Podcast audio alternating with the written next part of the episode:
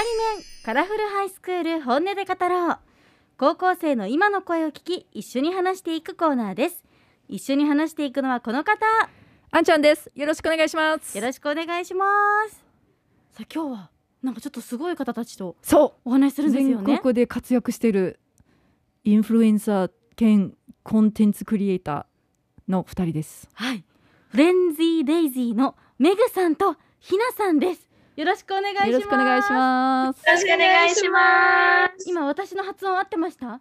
フレンあ、完璧です。あよかった ありがとうございます。まだ発音大丈夫だそうです。あよかったです、ね、えお二人はこうコンテンツクリエイターというと具体的にどんなことされてるんですか？えっと、主にソーシャルメディアでいろんなことを発信してます。今やってるのは TikTok、Instagram、YouTube と Podcast です。すごい幅広く。そう。めっちゃ面白いんですよ。えーうん。今時って感じですね。そう私の子供が、うん。ママこの人たち超面白いからちょっとちょっと連絡してみてって言って、うん。でママあなたはプチ有名人だから返事してくれるかもしれないとか。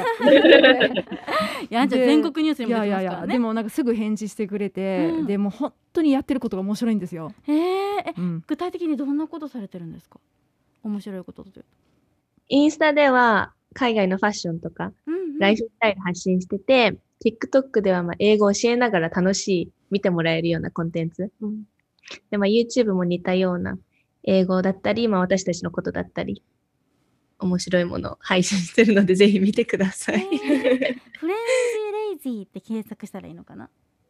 そうです。あと、ポッドキャストでは、あの、私たちが、まあ、伝えたいこととか、世界の時事ネタとか、いろんなことを私たちの二人の観点で話してます。すごいねなんかこうファッションっていうさそうこうとっつきやすいものから世界の事情に関してまで自分たちでね意見を話してらっしゃるってでその TikTok ってすごい面白いんですよ。なんか英語勉強したくなるんですよ。えー、例えどんな感じで教えてくれるんですか？なんかあのあの二人とも完全にバイリンガルだから、うんなんか英語日本語すごく混ざってるようなあのコントみたいなことはよくやったりとかすごく面白いんですよね。今ちょっとなんか一つできそうなのあったりします？例えば TikTok でやったネタでやってるるようなネタとかはできます？ここで。あバイリンガルの日常とか？ああそうそうそう、えーあ知りたい知りたいそんな感じ。例えば、え、今日 what are we doing? あ今日、we were trying to go to the cafe 隣にある、あそこの。ああ、前行った that place in 渋谷 Yeah, yeah. I really wanted to try あそこのアイスクリームね。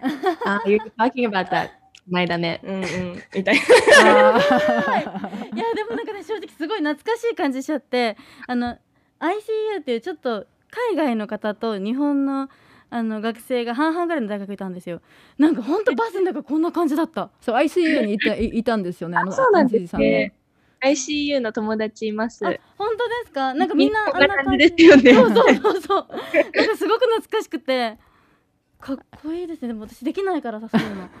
あの、メグさんとひなさんはあのインターナショナルスクールってずっとちょあのあの子供の時はずっと行ってて。そうなんだ。そして早稲田に行ってでそれからもうこういうあのいろんなえコンテンツの仕事をやってるんですけど。だからえ早稲田の国境？あ、そうです。あーもうね そう早稲田の国境私友達めっちゃいるんですあ本当？なんかねその辺なんかコミュニティありますよねこんなそう感じですねよ。えー、そうなんだ普段頭の中で考えてる時は日本語と英語どっちが中心になるんですか？うーん。まあやなんか考えてる内容によるよね。そうねう。ん。だけど、同じぐらい。そうねだけど、うん。英語の時は英語だし、日本語の時は日本語分けてる感じ。そうなの。えーなんか結構聞くのが英語喋ってる時と日本語喋ってる時で性格変わったりしません？日本語の時の方がちょっとなんだおとなしくなって英語になるとちょっとズバズバ気になるとか。乱暴になる。ありません？それは、だけど分かる気がします。そうなんか英語だと主張が激しくなる気がします。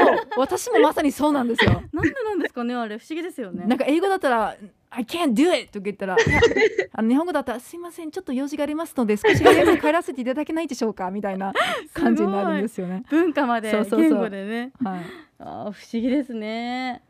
うん。インターナショナルスクールあるあるとかってあるんですか、めっちゃある。えなんかこうちょっといくついくつかだから一つなんかこうあの部活が、まあ、これアメリカンスクールとかその海外の学校のスタイルと似てるので、はい。部活はシーズンごとに分かれてて4学期制なんですけど4学期違うスポーツの部活に入れるんですね。うんでたまに日本人の学校の子と試合をするんですけど、うんはい。やっぱり1 3年間通して練習してる子たちと試合をするから、はい。もうめちゃめちゃボロ負けと まあそりゃそうよね。なんか入部したての子たちとささあな。もう3年生が対戦してるみたいな。確かに確かに。いやでもなんかなんとなくイメージですけどそれでもインターの子たちすごくニコニコやってそう。ね そうね。楽しいのが一番大事みたいなんかこの間、うん。あのあの一緒にあの高校に話行ったんですよね。で初めてそのなんかその挨拶起立礼とか初めて見たんですよ。へえとか掃除とか初めて見たんよね、初めて日本の学校に入ったんよあの日に。そう二人が？そう。めっちゃ感動したんよね。へうえわー可愛いも掃除しよるみたいな感じ。確かにインターもね海外の学校も掃除ってしないですもんね。そうですね。いやトイレ掃除とかするんですよ私たちは 寒い中便器に手突っ込んでさ、ね。そう。なとかもやった方がいいと思ねいます。やった方がいい まあ綺麗に使うようになるかもしれないね。うん。えでも二人はさそのコンテンツクリエイターとして活動してるわけだと思うんですけどこう始めたきっかけってあったんですか、始めたきっかけは最初インスタグラムを始めたんですけど、うん。それは本当に趣味範囲というか私たちがすごく海外ファッションが好きででも日本でその情報どういう風なファッションを海外の子たちがしてるかっていうのを知る場所ツールがなかったから、じゃあ発信しようっていうので始めてそのインスタグラムやる中でそのファッション以前にその英語だったり海外とかだったりに興味はあるけどすごい遠い存在っていうような声をどんどん聞くようになって、そしたらじゃあ海外はもうちょっと手の届く存在すごくなんか行ってみちゃってもいいところだよっていうのを発信したいねって話すようになって、うん。TikTok とか YouTube、ポッドキャストも始めるようになりました。すごいなそうなんかこう海外の文化とかを紹介する中で意識してることとか気をつけてることとかあります？まあ、やっぱり海外っていうと日本だとアメリカっていうのがすごくパッと思う国だと思うんですけど、私たち留学にヨーロッパを選んだんですけどその理由の一つとしてすごいファッションが好きだったからっていうのがあっん。て、あのやっぱり海外って言ってもやっぱりそのアジアの国もあればアメリカもあるしヨーロッパもあるしなるべくそういういろんなところまあヨーロッパメインかな私たちは。うん。なので海外イコールアメリカっていうイメージを払拭したいわけではないんですけど、うん。他にもいろいろあるよっていうのを伝えたいなっていう気持ちはありますね。この間私の学生に聞いたんですよ。この海外海外海外で日本人が言ってるんですよね。うん。海外ってどこですかって学生に聞いたんですよね。で半分がねアメリカって言ったんよ。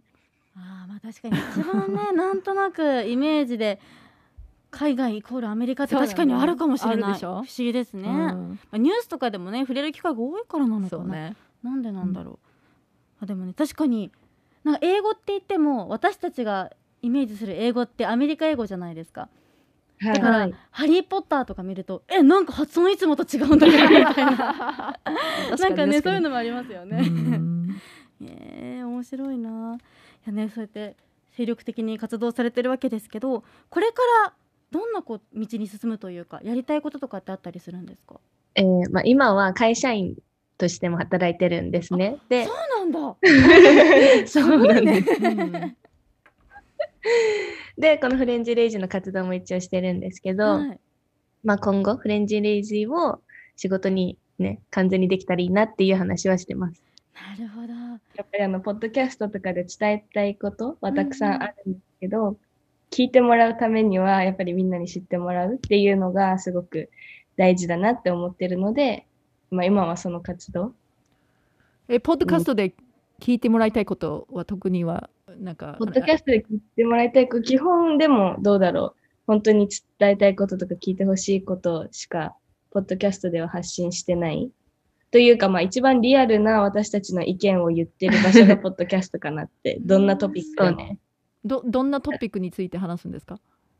どのトピック、恋愛のトピックも話すし、なんか体型とか美について、美の偏見についてとか、うん。あとは留学の経験とかも、あの、フォロワーとか、まあその、聞いてくれる子が聞きたいっていう声もあるので、うん。あとは、あんちゃんがこの前面白かったって言ってくれてたのが、あの、タトゥーについて。ううん。んなんか日本では、タトゥーしてる人は悪い人みたいなイメージ確かに。ありますよね。あれ何なんだろうね。だからそれの偏見についてちょっと話してみたりとかしてます。なんか日本だとねプール入れなかったり温泉入れなかったりとかするじゃないですか、はいでも入れ墨なんか背中にさわーって竜入ったら確かにみんなびっくりするかもしれないけどなんかさなんだろう足元とかにちょっと蝶々とかハートがついてたりして何がいけないのって思いますよねそうなんですよね。可まあ愛いじゃんって思いますけど、なかなかねあの偏見がなくならんよね。まだ残ってますよね。ねうん。不思議ですよね、でもあのあの私もたくさんポッドキャストを聞いてるんだけど、なんかすごくいい話してるんです。いやなんかそのトピックス聞いただけでもあ私も聞きたいって今思いました、ねぜひ。ありがとうございます。なんか TikTok と YouTube とポッドキャストのカラーは全然違う。じゃあこう住み分けというか、うん。自分たちの中で変えてるんだ。うん。そうね、か意識してたというよりもね、やっぱりそのコミュニティにいるとどんどん変わってきたっていうのは結構大きい。えー。いやでももうすでにすごく有名だと思うんですけど、うんこのねいや。いやラジオが少しでもまたねね。さらに人気を福岡でもっと知られてね知られたらいいなと思うんですけどね。いいです。よねありがとうございます。ありがとうございました。活動を応援してます。すぐにチェックします。お願いします。はい。